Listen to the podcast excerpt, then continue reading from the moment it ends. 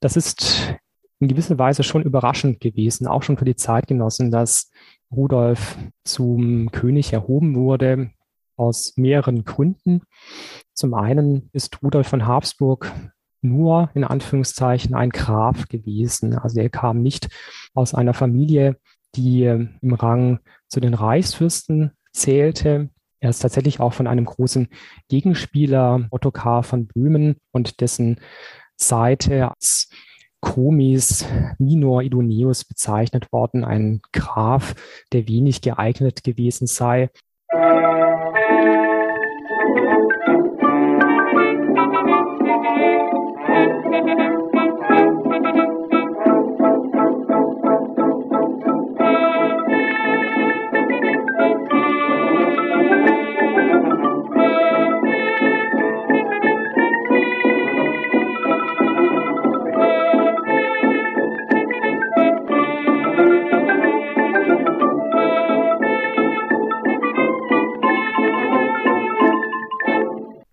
Dieser Folge von Geschichte Europas schauen wir auf den Aufstieg der Habsburger im Mittelalter und insbesondere auf Rudolf von Habsburg, den ersten römisch-deutschen König aus dieser später für Europa so prägenden Adelsfamilie. Gesprochen habe ich dazu mit Aaron Joachim vom Historischen Museum der Pfalz in Speyer, wo am 16.10. die Landesausstellung Die Habsburger im Mittelalter Aufstieg einer Dynastie eröffnet wurde. Daher werden wir am Ende der Folge, nachdem wir Rudolfs Leben und Wirken besprochen haben, auch kurz über die neue Ausstellung in Speyer sprechen. In den Shownotes findet ihr wie gewohnt inhaltlich verwandte Folgen und Möglichkeiten, mit mir in Kontakt zu treten und Kommentare, Fragen und Bewertungen abzugeben. Über Steady könnt ihr dort auch mich und den Podcast mit einem kleinen monatlichen Betrag unterstützen. Geschichte Europas ist Teil von Geschichtspodcasts.de und Wissenschaftspodcasts.de und erscheint als RSS-Feed und auf Spotify. Herr Joachim ist hier zum ersten Mal dabei und so geht es erst einmal um den Weg zum Thema. Danach beginnen wir mit der Herkunft der Habsburger und den Anfängen Rudolfs I. Ich wünsche euch viele neue Erkenntnisse beim Anhören dieser Folge.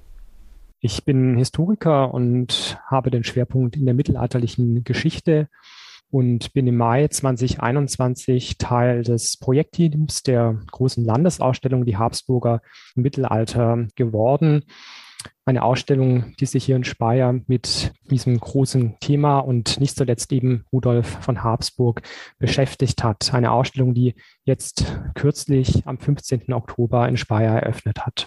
Wann taucht denn diese ja später sehr wichtige Familie denn aus dem obskuren Dunkel der Geschichte auf? Tatsächlich ist das, wenn man so möchte, eine recht dunkle Zeit, in die wir da eintauchen.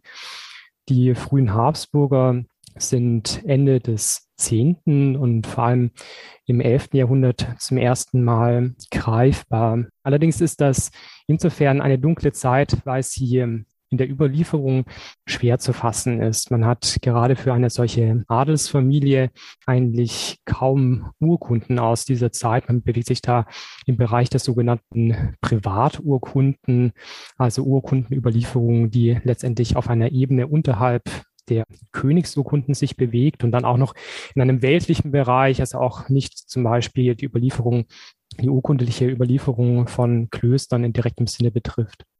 Allerdings sind es tatsächlich Klöster und da haben wir insofern Glück, wenn man so möchte, die eine gewisse Überlieferung und damit auch Überlieferungschance, wenn man so will, für diese Adelsfamilie garantieren konnten. Insbesondere das Kloster Muri ist hier zu nennen in der heutigen Schweiz. Die ähm, Habsburger, die frühen Habsburger sind Stifter dieses Klosters gewesen und da findet man ein erstes recht wichtiges und interessantes Frühhabsburger Paar mit Ita von Lothringen, die die Frau eines Frühhabsburgers mit dem Namen Radbot gewesen ist. Und diese Ita von Lothringen hat wohl diese Klosterstiftung entscheidend initiiert und ihren Ehemann davon überzeugt, dieses Kloster zu gründen. Man kann sich das so vorstellen, dass Klöster natürlich in dieser Zeit ganz wichtige Institutionen der Schriftlichkeit gewesen sind und sie nicht nur ihre eigene Geschichte und tatsächlich auch was die Besitzrechte des Klosters und so weiter betrifft, gepflegt haben, sondern sie haben auch das Gedächtnis und die Erinnerung an diese Stifter und Stifterfamilien gepflegt. Und in diesem Zusammenhang haben wir die erste Überlieferung, was diese frühen Habsburger anbetrifft.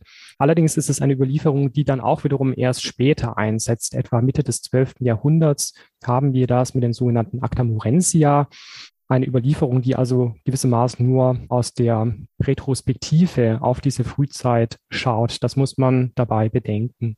Jetzt haben Sie eben auch schon den Namen erwähnt, Rudolf, der erste Habsburger hier. Was müssen wir über ihn, seine Jugend und seine Kindheit wissen?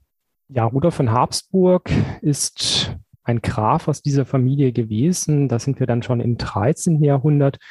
Ja, über seine Familiengeschichte, da will ich gar nicht so sehr ins Detail gehen. Er ist 1218 wohl geboren worden.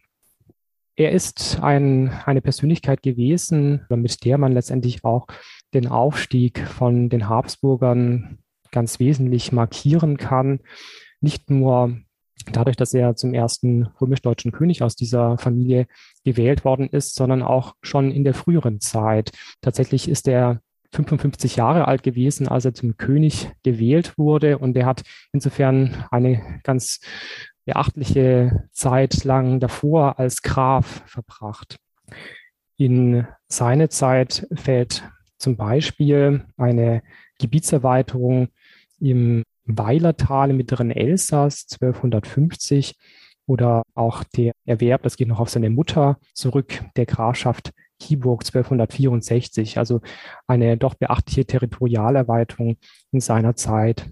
Wichtig zu nennen ist auch sicherlich die Vogtei, die Vogteirechte, die über das Kloster St. Blasien erworben werden, 1254. Auch das ein ganz wesentlicher, wichtiger Schritt, ein ganz bedeutendes, reiches Kloster im heutigen Schwarzwald, über, da man, über das man die Vogteirechte erwarb.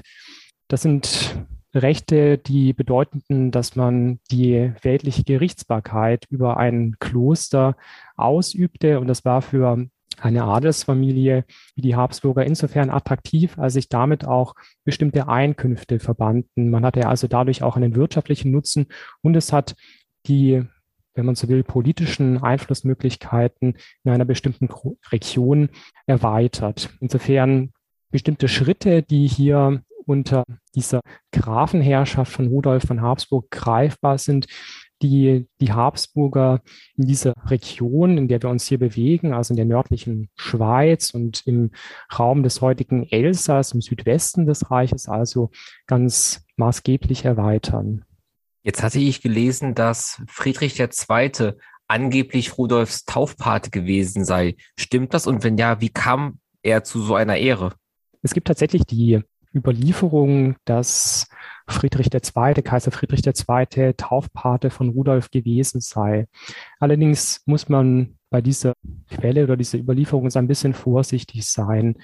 Es kann durchaus sein, dass es sich auch nur in Anführungszeichen um eine Legende handelt, die in späterer Zeit verbreitet worden ist, um die Rückbindung an die staufische Tradition zu unterstreichen und hier sozusagen sogar eine fast schon verwandtschaftliche Verbindung mit den Staufern und insbesondere diesem bedeutenden Kaiser Friedrich II. herzustellen. Das ist auch insofern zu vermuten, als die Habsburger und insbesondere eben Rudolf I., als er König geworden ist, diese Nähe zur staufischen Tradition auf unterschiedlicher Weise, Art und Weise sucht. Also er fügt sich oder versucht letztendlich sich tatsächlich in diese Kontinuität und auch diese Tradition der Staufer zu stellen, dann sieht das auch vielfach in seiner Herrschaftspraxis.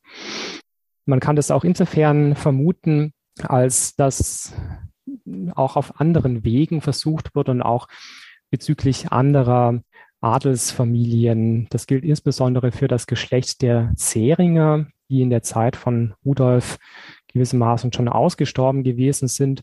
Allerdings unter Rudolf versucht wird, einerseits in der Geschichtsschreibung, in einer Chronik eines Dominikaners beispielsweise, in der sogenannten Kolmarer Chronik, eine angebliche Herkunft der Habsburger und vor allem Rudolfs aus dem Geschlecht der Zähringer zu konstruieren. Und ganz konkret oder noch konkreter, wenn man so will, kann man das auch darin greifen, dass die Frau von Rudolf mit dem Namen Gertrud einen Namenswechsel vollzieht. Als Rudolf König wird, sie nimmt den Namen Anna an, ein Name, der gerade unter den Zähringer Frauen besonders verbreitet gewesen ist. Man versucht sich also hier anzubinden, anzuknüpfen auch an die zähringische Tradition, dieses bedeutende Fürstengeschlecht aus dem schwäbischen Raum. Und insofern kann man, wie gesagt, vermuten, dass solche Versuche auch gerade auf der Ebene oder bei der Beziehung zu den Staufern ebenfalls versucht worden sind. Jetzt war ja die Regierungszeit Friedrichs II. auch aufgrund seiner mehrfachen Exkommunikationen und auch im Allgemeinen eine politisch eher unruhige Zeit. Wie ergeht es den Habsburgern, wie ergeht es Rudolf zu dieser Zeit? Sie haben recht, diese Zeit, vor allem nach dem Tod von Friedrich II., ist eine, als eine unruhige und ungeordnete, wenn man so will, bezeichnet worden. Man hat dafür auch den Begriff des sogenannten Interregnums gefunden, als eine Zeit zwischen den Herrschaften.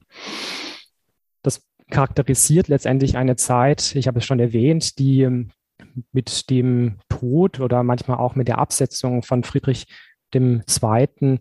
beginnt und mit der Wahl von Rudolf I. als König endet, also eine Zeit von etwa rund 25 Jahren.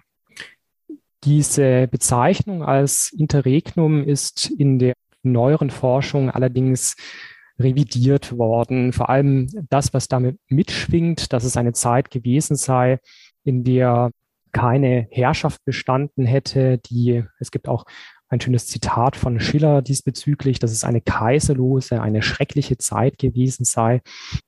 Diese Einschätzung wird heute in Frage gestellt. Insofern, als man eher zu der Einschätzung gekommen ist, dass es vielmehr eine Zeit gewesen sei, in der es zu viele Herrscher gegeben habe. Das kann man vor allem daran festmachen, dass es zu einer Doppelwahl kommt, 1256, 57. Da werden gleich zwei Könige auf den Thron erhoben, einmal mit Alfons von Kastilien und zum anderen mit Richard von Cornwall zwei Herrscherpersönlichkeiten, also die aus fremden Reichen, aus Sicht des Reiches, des römisch-deutschen Reiches gekommen sind. Tatsächlich sind diese beiden Herrscher nicht wirklich stark präsent gewesen im Reich. Im Fall von Alfons haben sie tatsächlich nie ihren Fuß ins Reich gesetzt. Richard ist doch ein paar Mal im Reich gewesen. Aber insgesamt kann man schon festhalten, dass die Königsherrschaft in dieser Zeit nicht stark gewesen ist. Wenn man nochmal sich auf das Zitat oder die Formulierung von Schiller bezieht, als Einschätzung oder Wertung einer schrecklichen Zeit, so ist man auch hier letztendlich in der jüngeren Forschung zu einer anderen Einschätzung gekommen. Man betrachtet letztendlich diese Zeit als einen historischen Prozess, und blickt auf Entwicklungen, die in dieser Zeit stattfinden, die sich auch gerade in dieser Zeit einer eher schwächeren Königsherrschaft vollziehen. Das Selbstbewusstsein der Fürsten nimmt zu, auch das der Städte. Die Städte können sich durchaus auch stärker entwickeln. Und man hat auch den Fall, und das ist eigentlich fast noch eine gewisse Kontinuität von Friedrich II. her, dass man hier eine doch recht stark europäische Dimension des römisch-deutschen Reiches hat. Das Reich muss sich auf Herrscherchen ausrichten oder orientieren, die aus England kommen oder eben aus Kastilien.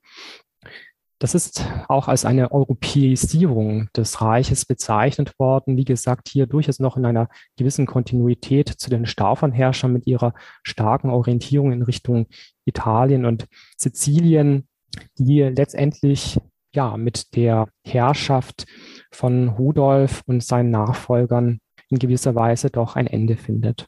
Wie kommt es denn jetzt dazu, dass gerade Rudolf eben diese wirre Zeit und auch diese Phase der verschiedenen konkurrierenden ja, Anwärter auf den Königsthron beenden kann? Das ist in gewisser Weise schon überraschend gewesen, auch schon für die Zeitgenossen, dass Rudolf zum König erhoben wurde, aus mehreren Gründen. Zum einen ist Rudolf von Habsburg nur in Anführungszeichen ein Graf gewesen. Also er kam nicht aus einer Familie, die im Rang zu den Reichsfürsten zählte. Er ist tatsächlich auch von einem großen Gegenspieler Ottokar von Böhmen und dessen Seite als Chromis minor idoneus bezeichnet worden, ein Graf, der wenig geeignet gewesen sei. Das ist natürlich eine Seite, eine Bewertung von einer Seite, die natürlich ganz andere Interessen verfolgt hat und gegen Rudolf stand. Aber es ist doch eine Einschätzung, die durchaus nicht uninteressant ist, weil man hier, je nachdem, wie man diese Formulierung interpretieren möchte, schon auch diese Einschätzung auf den Rang, auf den Grafenrang sozusagen von Rudolf beziehen kann. Ganz präzedenzlos ist es allerdings nicht gewesen. Es gab auch schon früher Fälle, in denen ein Graf zum König gemacht wurde, so zum Beispiel im Fall von Wilhelm von Holland.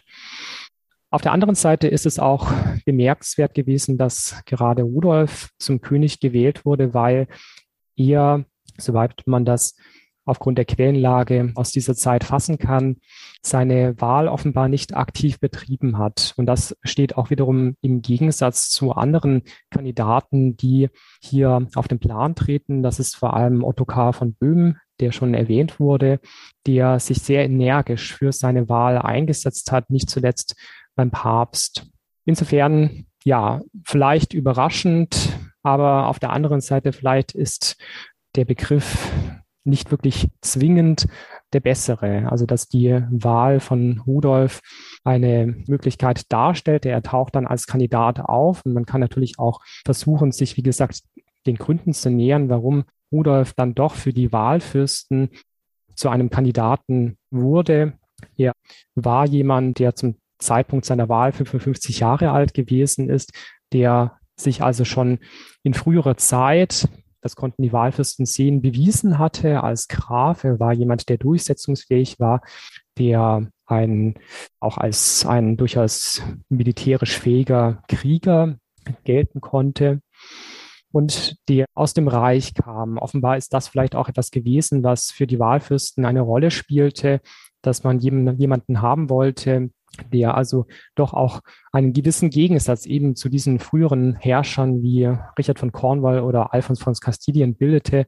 Jemand, der im Reich verwurzelt gewesen ist und die Fähigkeit besaß, die Verhältnisse im Reich zu einem gewissen Grade zu ordnen, aber in einer Art und Weise, die für die Wahlfürsten selbst nicht gefährlich werden konnte. Sie haben hier also sich auch für jemanden entschieden, der eben nicht Ottokar von Böhmen hieß, diesem mächtigen böhmischen König, der ein ganz anderes Gewicht in das Königtum eingebracht hätte, bei dem vielleicht auch aus Sicht der Wahlfürsten die Gefahr bestanden hätte, dass er eher Eigeninteressen für sein eigenes Reich verfolgt und sich wenig um die Interessen des römisch-deutschen Reiches schert. Wie setzt denn jetzt Rudolf seine Herrschaft durch? Wie legitimiert er sich? Wie stabilisiert das Reich nach dieser Phase des Interregnums? Am Anfang von Rudolfs Königsherrschaft ist ganz entscheidend die Auseinandersetzung mit Ottokar von Böhmen zu sehen, der Rudolfs Königstum nicht anerkennt. Das markiert die erste Phase dieses Königtums, in dem sich Rudolf zunächst einmal durchsetzen muss. Es gelingt ihm auf durchaus kluge Art und Weise, die Wahlfürsten im Reich auf seine Seite zu ziehen. Er schafft das, indem er eine geschickte Heiratspolitik betreibt, seine Kinder, die zahlreich gewesen sind, mit den Familien der Wahlfürsten verheiratet. Er schafft es aber auch, indem er sich auf kluge Weise gegen Ottokar von Böhmen positioniert. Es geht dabei auch um Konflikte, die das Reichsgut betreffen. Man hat das in der Forschung mal unter dem Begriff der Revindikationspolitik gestellt, dass es Rudolf an Anliegen gewesen sei, Reichsgut, das in der Zeit des sogenannten Interregnums abhanden gekommen wäre, dass also von ja, den, den Fürsten im Reich ähm, recht eigennützig sozusagen unterschlagen worden sei, dass das für die Krone zurückgewonnen wird. Also er äh, zieht letztendlich, wenn man so will, die Rechtsgültigkeit von königlichen Rechts- und Titelverleihungen während dieser Zeit des sogenannten Interregnums in Zweifel. Das ist eine Vorgehensweise, die sich nicht zuletzt auch gegen Ottokar von Böhmen wendet, in gewisser Weise instrumentalisiert er hier vielleicht auch diese Form ja, der Zurückgewinnung des Reichsgutes. Denn Ottokar hat während dieser Zeit des, des Interregnums Lehen gewonnen im Südosten des Reiches, in den österreichischen Ländern. Da geht es vor allem auch um die Herzogtümer, nicht zuletzt von Österreich und Steiermark. Und einerseits entzündet sich der Konflikt daran, dass Ottokar Rudolfs Königtum grundsätzlich nicht anerkennt. Er spitzt sich aber insofern zu, als es auch gerade darum geht, dass er eigentlich für diese neu gewonnenen Herzogtümer eine Neubelehnung durch Rudolf hätte erbitten müssen. Das tut er nicht und daran lässt sich sozusagen von Rudolfs Seite einhaken. Er gewinnt insofern auch die Unterstützung der Reichsfürsten, als er die Auffassung vertritt, dass bei einem Belehnungsakt die vor allem die Wahlfürsten beteiligt sein sollten. Und das spricht er für die frühere Belehnung in der Zeit des Interregnums für diese Gebiete ab. Insofern durch die Unterstützung auch der Rolle der Reichsfürsten und einer Vertretung hier sozusagen auch der Interessen der Reichsfürsten durch Rudolf schafft er es, diese Reichsfürsten mit in sein, ins Boot zu holen, sozusagen auf seine Seite zu ziehen. Es kommt dann zum Konflikt, der zunächst einmal 1276 noch ohne direktes militärisches Aufeinandertreffen erfolgt. Ottokar von Böhmen muss relativ schnell klein beigeben, als die Adligen, die Großen in Österreich sich gegen seine Herrschaft erheben und er sich Rudolf zunächst einmal unterwerfen muss. Eine weitere Zuspitzung dieses Konfliktes erfolgt dann allerdings zwei Jahre später, 1278, und mündet in einer ja, großen Entscheidungsschlacht nordöstlich von Wien auf dem Marchfeld bei Dürnkot prallen diese zwei Heere von Ottokar von Böhmen und von Rudolf von Habsburg aufeinander. Diese Schlacht endet mit dem Tod von Ottokar.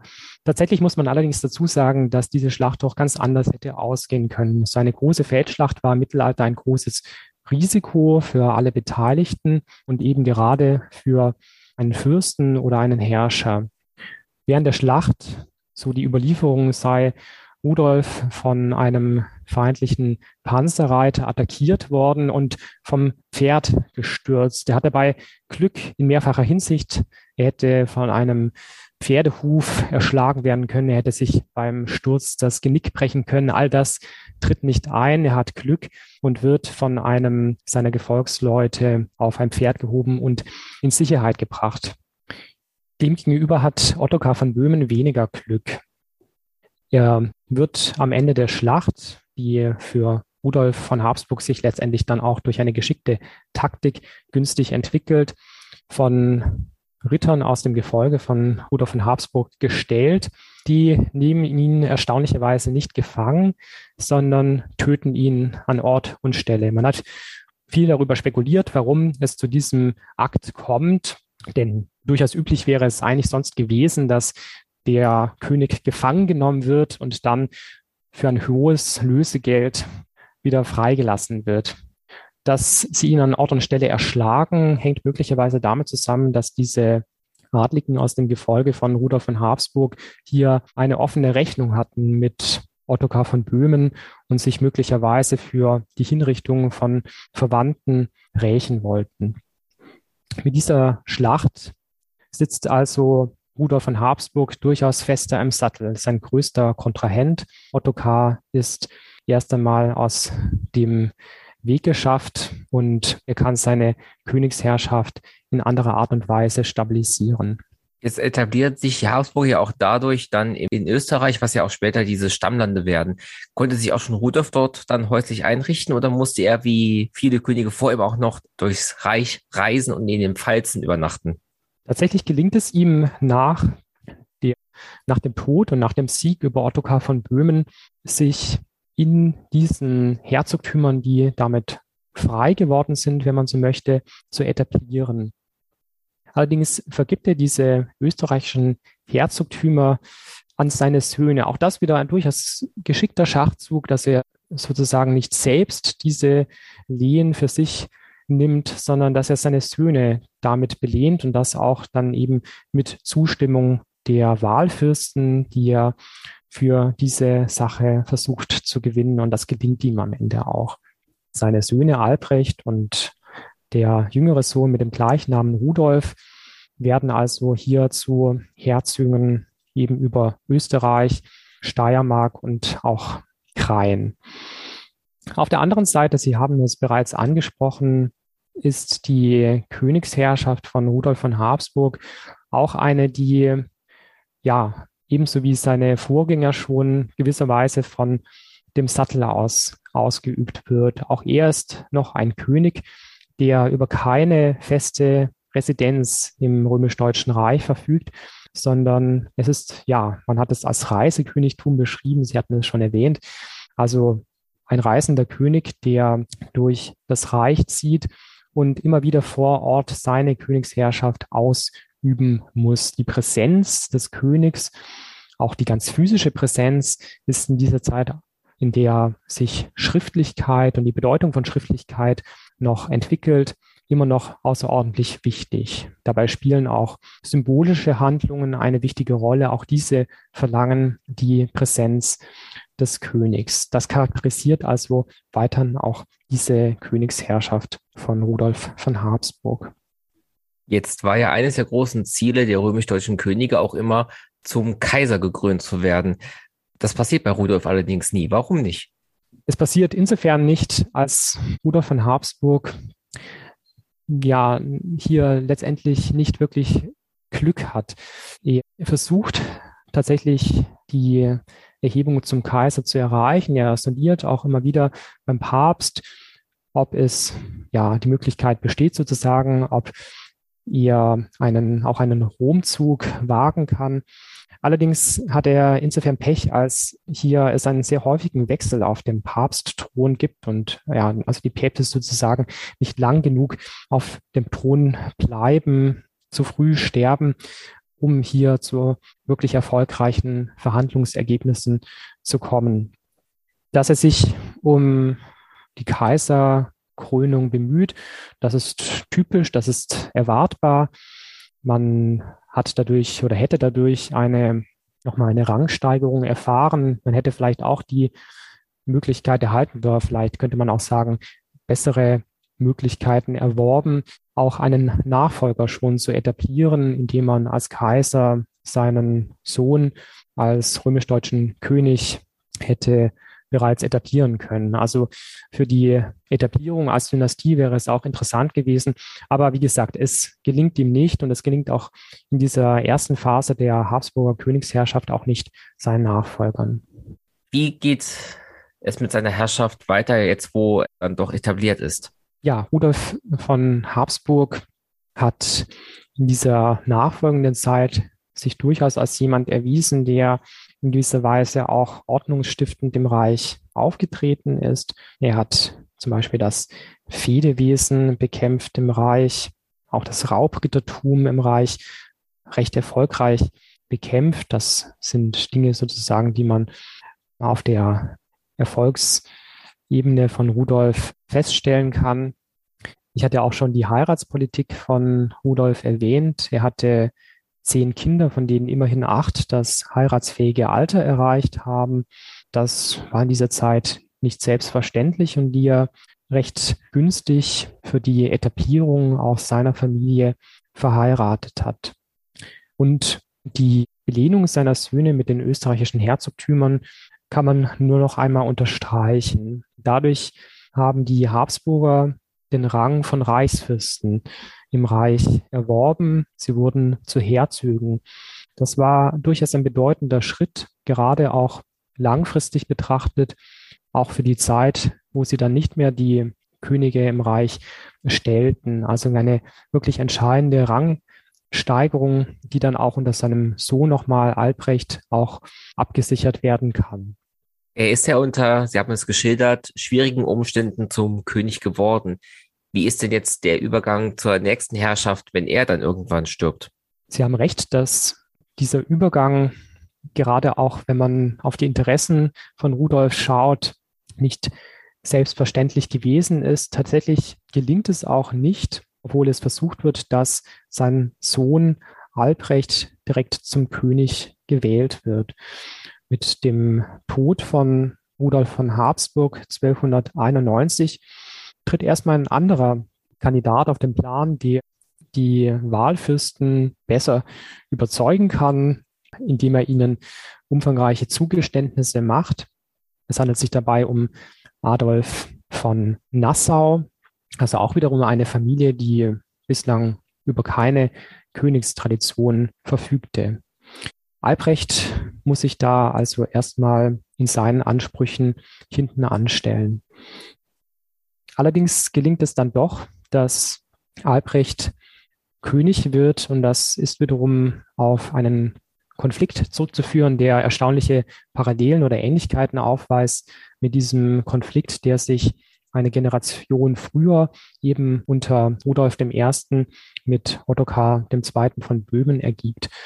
Adolf von Nassau verliert letztendlich relativ rasch die Zustimmung oder die Unterstützung der Wahl- oder Kurfürsten. Er diskreditiert sich möglicherweise vor allem dadurch, dass er eine als überzogen empfundene Erwerbspolitik in Thüringen betreibt und Albrecht dann in dieser Situation als ja, geeigneter Gegenkandidat erscheint und Adolf in einem doch ziemlich unerhörten Vorgang von den Wahlfürsten abgesetzt wird, als abgesetzt erklärt wird und Albrecht zum Gegenkandidaten, zum Gegenkönig erhoben wird. Auch diese Auseinandersetzung mündet in einer Schlacht, der Schlacht bei Göllheim im der nördlichen, heutigen nördlichen Pfalz. Und Albrecht geht als Sieger aus dieser Schlacht hervor. Also es braucht auch hier wiederum ein Aufeinanderprallen, eine, eine Entscheidung auf dem Schlachtfeld, um diese Konstellation von zwei Königen letztendlich aufzulösen.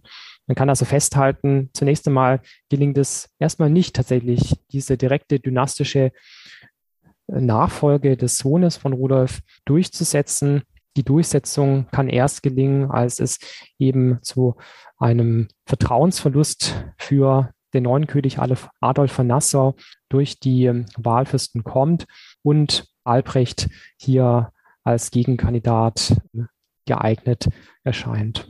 Hier sind wir eben so ein bisschen über den Tod von Rudolf hinweggehuscht sein Tod hat ja auch mit Speyer, wo Sie gerade sitzen, etwas sehr Zentrales zu tun, nämlich er ist dort gestorben. Wie kommt es dazu, dass er gerade dort stirbt? Wie es dazu kommt, wissen wir tatsächlich nicht ganz genau. Er hat sich in der Nähe von Speyer aufgehalten. So überliefert es, überliefern es die Quellen, dass er in Germersheim, also in der Nähe von Speyer, sein Ende nahen fühlte.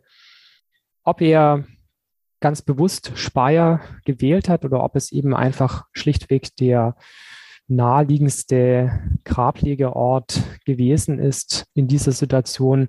Wirklich wissen tun wir das nicht. Was man auf jeden Fall aber sagen kann, ist, dass es ein Grablegeort gewesen ist im Speyerer Dom, wo er dann eben auch bestattet worden ist, der sich doch ja in besonderer Weise wirklich geeignet hat für Rudolf von Habsburg. Er konnte sich da, und das hat ja schon seine Herrschaftszeit, ich hatte es ganz kurz angerissen, gezeigt, dass er sich in die Tradition von früheren Herrscherhäusern stellen wollte, vor allem den Staufern. Aber hier in Speyer konnte er auch nochmal mit dieser Grablege oder besser gesagt eben auch seine Familie an die Tradition auch der Salier anknüpfen.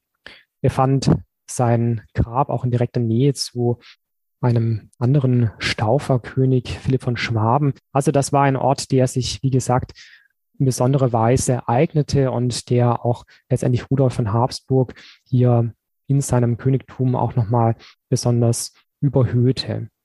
1291 also dann der Tod und die Beisetzung in der Kathedrale im Dom von Speyer. Hatten denn seine Zeitgenossen, als er dann tot war, von ihm ein eher positives Bild oder sah man ihn dann doch eher kritisch? soweit wir das greifen können, war schon bei den Zeitgenossen das Bild von Rudolf von Habsburg und seinem Königtum insgesamt auch recht positiv. Tatsächlich ist kaum ein anderer König im Mittelalter als ein Protagonist so vieler kleiner Geschichten und Erzählungen beschrieben worden.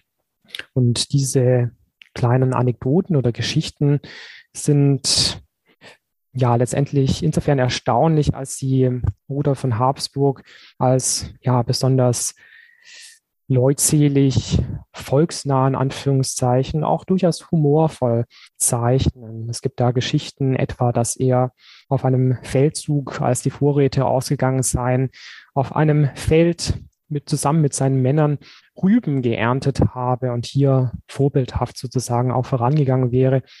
Oder eine andere Geschichte schildert, dass er in Erfurt das Bier eines lokalen Brauers gekostet und gepriesen hätte, wo sogar der Chronist am Ende schreibt, dass das doch erstaunlich sei, dass ein König das Bier eines einfachen Brauers hier an der Art und Weise lobt. Diese kleinen Geschichten über Rudolf und sein Königtum, die auch wirklich nachhaltig Wirkung zeigten, immer wieder neu überliefert worden sind, haben natürlich ein bestimmtes Anliegen gehabt. Sie haben versucht auch möglicherweise Vertrauen zu schaffen gegenüber dieser Persönlichkeit. Sie werden auch ja vor allem in einem bestimmten Umfeld verfasst, geschrieben, verbreitet und rezipiert. Das ist ein Kontext, den man ja vor allem als einen städtischen Kontext auch charakterisieren kann. Ein Kontext, der auch durch die sogenannten Bettelorden geprägt ist. Also einiges von dem, was dann über Rudolf geschrieben wird, kommt auch aus den Federn von Dominikanern, also wie gesagt Vertretern dieser sogenannten Bettelorden, die gerade auch bestimmte Ideale, vielleicht könnte man so weit gehen, die hier in diesen Geschichten auch gezeichnet, beschrieben werden, Bescheidenheit, Demut, auch eine gewisse ja, Nähe zum einfachen Volk hier herausstreichen. Das ist durchaus typisch bei oder würde passen, vielleicht besser gesagt, zu Vertretern von Orden, die sich auch letztendlich eine Vita Apostolica auf die Fahnen schreiben. Das heißt, eine, ein Leben in Armut, in Nachfolge der Apostel. Das kann man hier also durchaus auch in diese Geschichten etwas hineinlesen, hineininterpretieren. Tatsächlich ist Rudolf auch bisschen in die heutige Zeit ein König, der offenbar recht positiv besetzt ist. Vertreter des Speyerer Doms haben uns berichtet, dass tatsächlich das Grab Rudolfs von Habsburg dasjenige ist, das in Anführungszeichen die meiste Fanpost erhält. Also dort liegen in der Regel die meisten Blumen. Das zeigt also, dass offenbar Rudolf ja ein König gewesen ist und wie gesagt bis in die heutige Zeit, der als sympathisch, als positiv gesehen wird und eben auch, das hängt noch ein bisschen mit dieser Betrachtungsweise, wie gesagt, auch des Interregnums zusammen, der die Verhältnisse im Reich geordnet hätte, der Frieden gebracht hätte, ein Friedenskais, ein Friedenskönig, sogar jemand, der teilweise ja als fast schon Kaiser der Herzen galt, also der in eine Reihe mit großen Kaisergestalten gestellt wurde, obwohl, obwohl er nur ein König gewesen ist. An all dem sieht man, dass er eine durchaus positiv besetzte Persönlichkeit gewesen ist.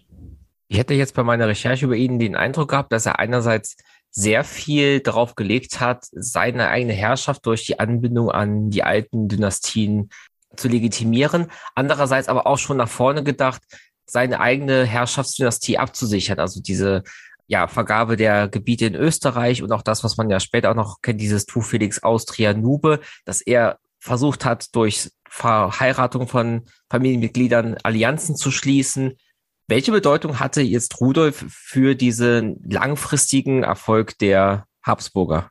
Das, was Sie gerade geschildert haben, ist sicherlich zutreffend. Das charakterisiert aber vielleicht nicht nur die Königsherrschaft von Rudolf von Habsburg, sondern insgesamt das Handeln von Königen im römisch-deutschen Reich in dieser Zeit. Also es waren natürlich auch Gestalten, die immer auch ihre Familie im Blick hatten, die auch hm, darauf bedacht waren, ihren Rang und auch die, ihre dynastischen Interessen abzusichern. Und das gelingt, Sie hatten es erwähnt, und ich würde es gerne nochmal aufgreifen, gerade auch durch die Einsetzung seiner Söhne in den österreichischen Herzogtümern, durch die die Habsburger den Rang von Reichsfürsten erhalten. Und gerade diese Gebiete, das zeigt ja dann auch langfristig die Geschichte, werden zu den Ländern, in denen die Habsburger sich besonders festsetzen. Langfristig geraten sie in ihren eigentlichen Stammlanden in der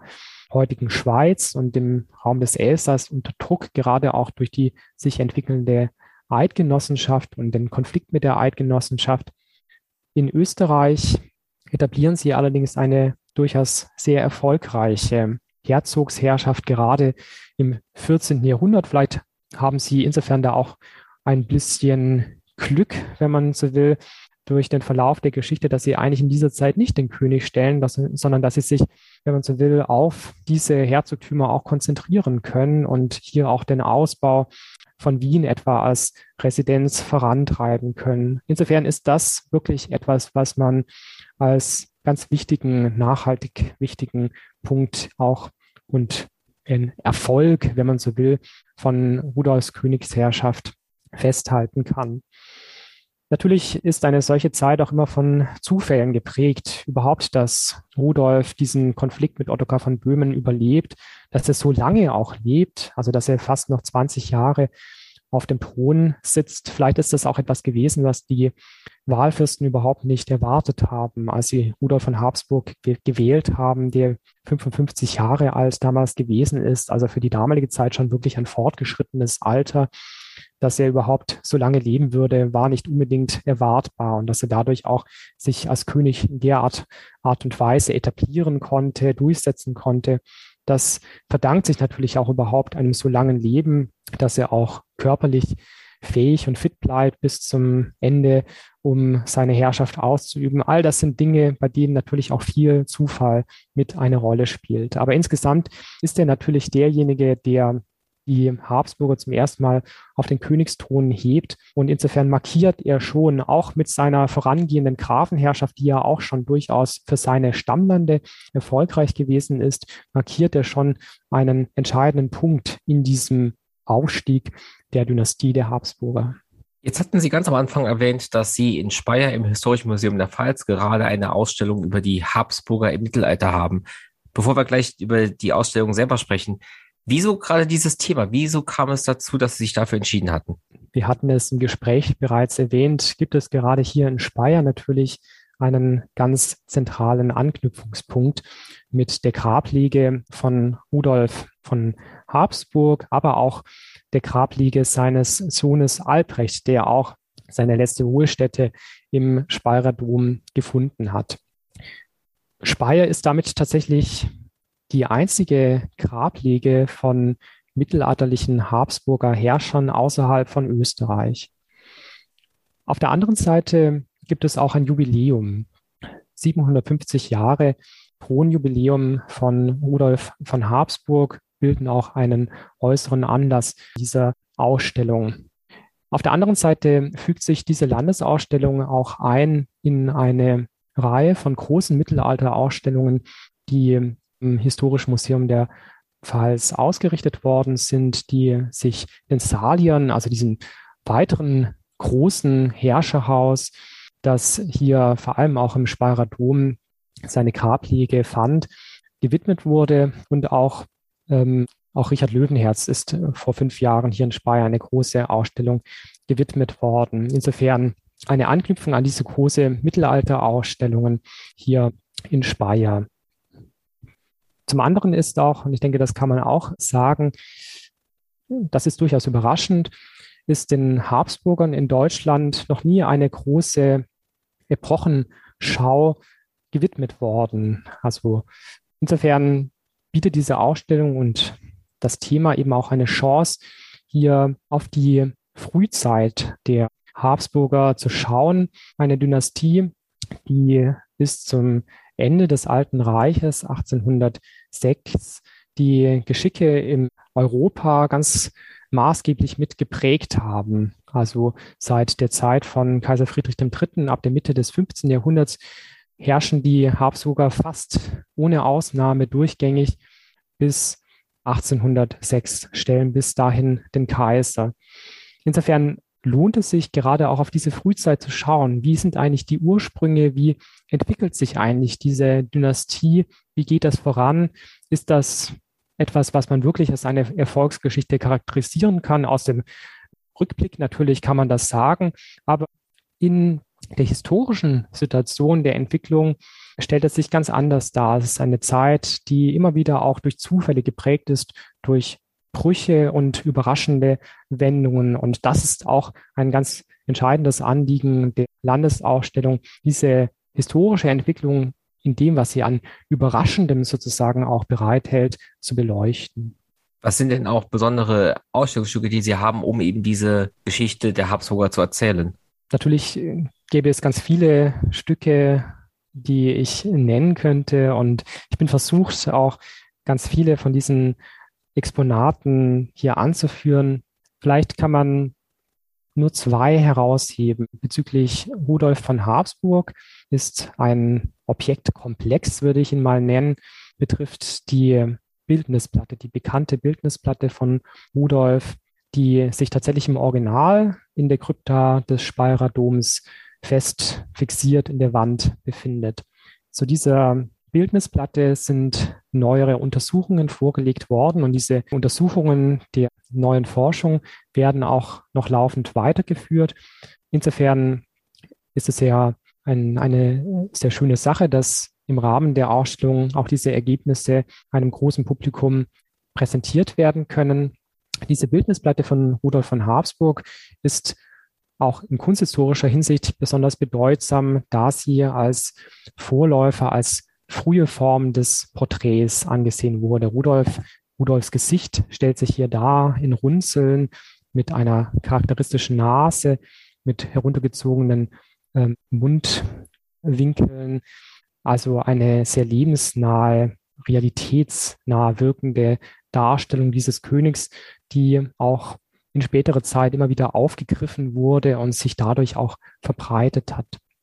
Diese neueren Ergebnisse sind besonders spannend, da sie letztendlich zeigen, dass diese Bildnisplatte nach ihrer Auffindung 1811, 1812, ihrer Wiederauffindung in Speyer, vielfache Veränderungen erfahren hat. Es wurden restauratorische Eingriffe vorgenommen, die diese Platte auch ja nicht nur restauriert, sondern auch in gewisser Weise rekonstruiert haben. Dadurch hat nicht zuletzt zum Beispiel im Fall der Nase Rudolfs Gesicht ein, eine bestimmte, ein bestimmtes Aussehen erhalten, das möglicherweise ursprünglich so gar nicht bestanden hat. Wir haben im Rahmen der Ausstellung den Versuch unternommen, diese neueren Ergebnisse zu visualisieren in einer Animation, die einerseits auf diese Schritte der Restaurierung blickt, auf der anderen Seite aber auch versucht tatsächlich sich dem ursprünglichen Zustand der Platte zu nähern. Und da gibt es einen sehr spannenden Vergleichsfall, eine frühe Dokumentation, wenn man so möchte, dieser Bildnisplatte, die unter Kaiser Maximilian I. vorgenommen wurde, Anfang des 16. Jahrhunderts, diese Bildnisplatte also abgemalt wurde und die Platte sich dort bildlich farbig darstellt. Das heißt, man kann vermuten, dass die Platte ursprünglich tatsächlich farbig gefasst gewesen ist und diese Vermutung wurde auch insofern gestützt, als man bei Untersuchungen der Platte ganz, ganz winzige kleine Farbpigmente auf der Platte gefunden hat, die also durchaus, wie gesagt, diese, diese Vermutung unterstützen, dass es ursprünglich sich mal diese heute monochrome Platte farbig dargestellt hat. Ein weiteres Exponat das ich gerne erwähnen würde, ist das sogenannte Privilegium Maius. Das ist ein großer Fälschungskomplex, der dann schon in der Zeit nach Rudolf von Habsburg erstellt worden ist, in der Zeit, als die Habsburger Herzöge von Österreich gewesen sind, Mitte des 14. Jahrhunderts. Einer seiner Ahnen, Rudolf IV. von Österreich, war verantwortlich für diesen Komplex, der wirklich sehr bemerkenswert ist, der in sehr aufwendiger Art und Weise Urkundenfälschungen vornahm, um eine Rangsteigerung der Habsburger vorzunehmen, sie letztendlich auf eine Stufe zu stellen mit den Kurfürsten, die sich als Spitzengruppe in dieser Zeit im römisch-deutschen Reich etablieren. Und wir können in der Landesausstellung eine Urkunde zeigen, sozusagen das, was sich aus diesen Fälschungen ergibt, eine Bestätigung, die Rudolf erwirkt, ein sogenanntes Vidimus, eine Urkunde, die wirklich enorm groß ist, riesig groß, ein Pergament, das in diesem Umfang wirklich außergewöhnlich ist und das er seinem Schwiegervater Kaiser Karl IV.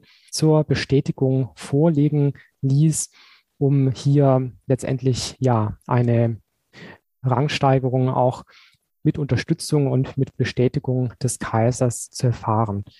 Dieses Vorhaben gelingt allerdings nicht so recht, denn Kaiser Karl IV. hat Zweifel an diesem Fälschungskomplex. Ganz vom Tisch wischen will er es allerdings nicht. Teile davon lässt er durchaus bestätigen, andere lässt er verwerfen. Was man festhalten kann mit diesem Konstrukt des Privilegium Maius, schaffen die Habsburger unter Rudolf IV. auch den Titel eines Falls Erzherzoges, woraus dann später der Erzherzog wird. Das sind also solche Konstrukte, die sich dieser Zeit entwickeln, die dann später auch tatsächlich von den Habsburgern geführt werden als eigener Titel und ein Titel, der sich heute sehr stark eben mit den Habsburgern verbindet. Erzherzog, ein, ein Titel, der auch durch eine besondere Krone ausgedrückt wird, die irgendwo zwischen Hut und Krone angesiedelt ist, der sogenannte Erzherzogshut. Auch hier können wir in der Landesausstellung ein besonders schönes Stück eines solchen Erzherzoghutes zeigen.